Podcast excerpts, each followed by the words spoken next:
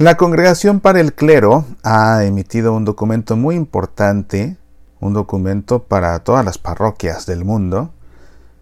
Se trata de una instrucción titulada La conversión pastoral de la comunidad parroquial al servicio de la misión evangelizadora de la Iglesia, un documento que todos los párrocos, todos los sacerdotes, por supuesto, que trabajan en una parroquia, todas las personas involucradas en una parroquia, en cualquier tipo de consejo parroquial, de grupo parroquial, de apostolado, tienen que conocer y tienen que conocer ya. El documento fue publicado el día de ayer, 20 de julio de 2020. Siempre que la Santa Sede emite un documento importante o que un Papa emite un documento importante, aquí en Semillas para la Vida solemos anunciarlo y leer el índice para que nuestro auditorio esté familiarizado con el contenido. Y es lo que vamos a hacer en esta ocasión. Esta instrucción comienza con una introducción que nos explique el porqué de este documento. Te la leo, dice la reflexión eclesiológica del Concilio Vaticano II y los notables cambios sociales y culturales de estos últimos decenios han inducido a diversas iglesias particulares a reorganizar la forma de encomendar la cura pastoral de las comunidades parroquiales. Esto ha permitido iniciar experiencias nuevas, valorando la dimensión de la comunión y realizando bajo la guía de los pastores una síntesis armónica de carismas y vocaciones al servicio del anuncio del Evangelio que corresponda mejor a las actuales exigencias de la evangelización.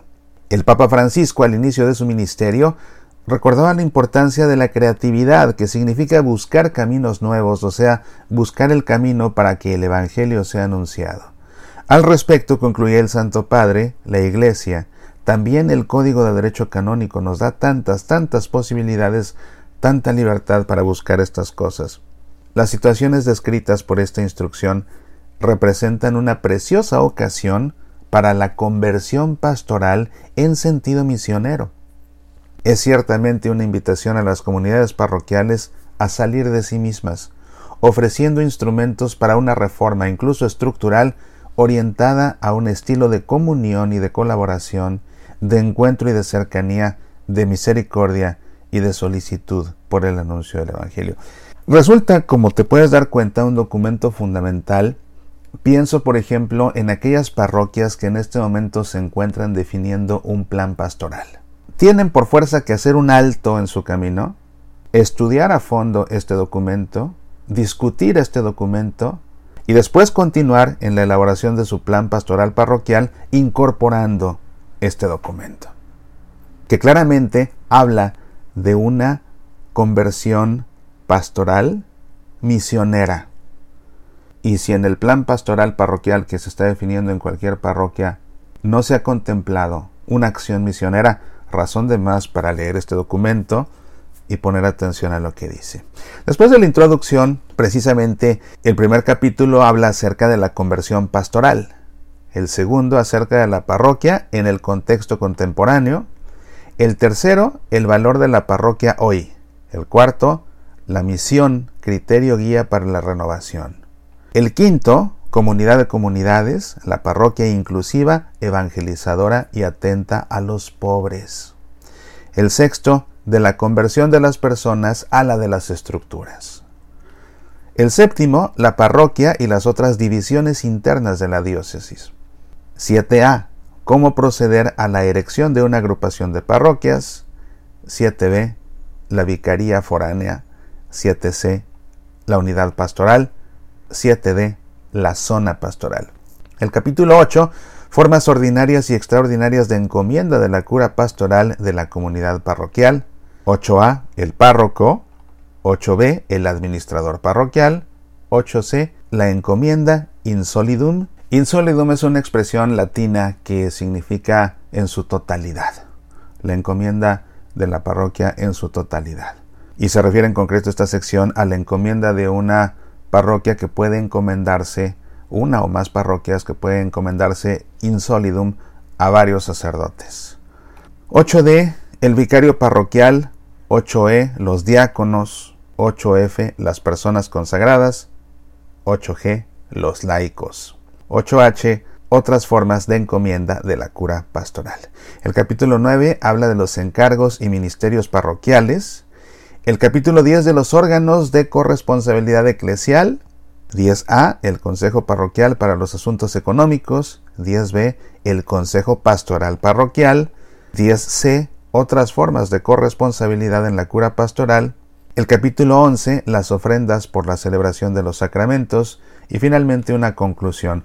Y si ves en los medios de comunicación, todos están centrando en comunicar algo que ya sabíamos porque el Papa lo ha dicho en numerosas ocasiones, y es precisamente el último tema, las ofrendas por la celebración de los sacramentos. En concreto, el recordatorio de que la ofrenda, la ofrenda monetaria por la celebración de un sacramento, debe ser un acto libre por parte del oferente, dejado a su conciencia y dejado a su sentido de responsabilidad eclesial, sin ser un precio a pagar o una contribución a exigir, como si se tratara de una suerte de impuesto a los sacramentos.